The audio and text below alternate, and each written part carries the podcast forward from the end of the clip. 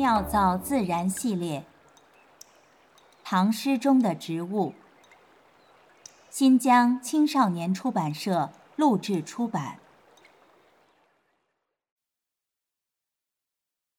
未斩芭蕉，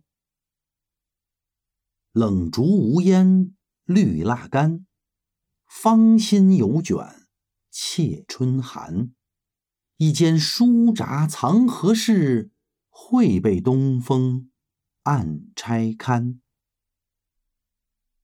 作者：钱许。万曲一收。大历十才子之一的钱起，有个比他还出名的侄子，便是以狂草名士的草圣怀素。怀素与张旭，在唐代书法史上双峰并立，人称“颠张狂素”。钱起写诗盛赞侄子怀素：“世子无家宝，神清会有余。”出席字时，怀素无钱买纸，他寻得一片荒地，成千上万的栽种芭蕉。随后结庐交林，将自己的居所命名“绿天”，待到蕉肥叶阔，绿荫蔽天。怀素摘下蕉叶，临帖挥毫，寒暑不辍，终得正果。一百年后，钱起的曾孙钱许，又因吟咏芭蕉，诗史留名。前世一门与芭蕉颇有情缘。芭蕉作为文学的描摹对象，魏晋时期已有之。到了唐代，诗人笔下的芭蕉愈加繁茂多情，蕉叶硕大展阔，如翠旗招展。《清异录》中，芭蕉有个可爱形象的名字，叫做。扇子仙，李商隐说：“芭蕉开绿扇。”韩愈言：“芭蕉叶大枝子肥。”与将战未战的丁香结一样，蕉叶最美的形态，在将展未展之时。这时的芭蕉，自心抽发，嫩叶旋卷，翠枝凝碧，亭亭玉立。咏物诗写的精当与否，与作者的联想和比喻关系甚大。李商隐形容此时芭蕉斜卷尖，陆德言说心似倒抽书。比起钱许来，都逊了几分心巧细密。冷竹无烟绿蜡干，芳心犹卷怯犹寒，真是形意贯通。一气呵成，春寒之中，焦竹含羞带怯，紧紧地包裹、隐藏着自己的竹心。钱许以“芳心”二字，赋予了焦心一个少女多情的灵魂。一间书札藏何事？会被东风暗拆开。少女芳心未展，终藏心事无限。化作纸上千言，留待东风拆看。从形似悄然过渡至神似，又暗暗应和了先祖蕉叶恋书的典故，首尾相呼，浑然一片。宋人多有蕉叶愁心之句，沿用的便是前许少女蕉叶之喻。《红楼梦》十八回中，元妃省亲。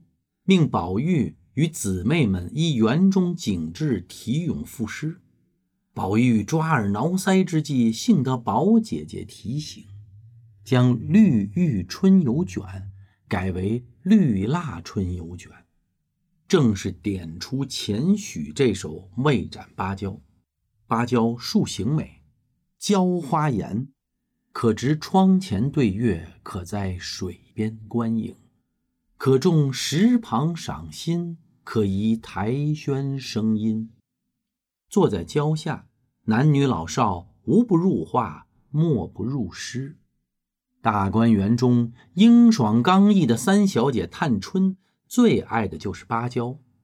三十七回结海棠诗社，大家各自为号，她欣然为自己取了一个别致有趣的雅号——蕉下客。不论是钱许笔下的娇怯少女，还是雪琴书中的练达小姐，芭蕉以自己独有的清雅气质。清虚品格，压倒众芳，独步青林。生涯自笑为师在，悬重芭蕉听雨声。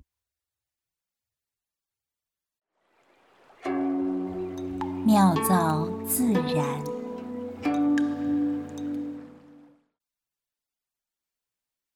芭蕉是芭蕉科芭蕉属的多年生草本植物。原产于琉球群岛，芭蕉在中国的园林种植可以追溯到西汉时期，中唐以后逐渐普及。冷竹无烟绿蜡干，芳心犹卷怯春寒。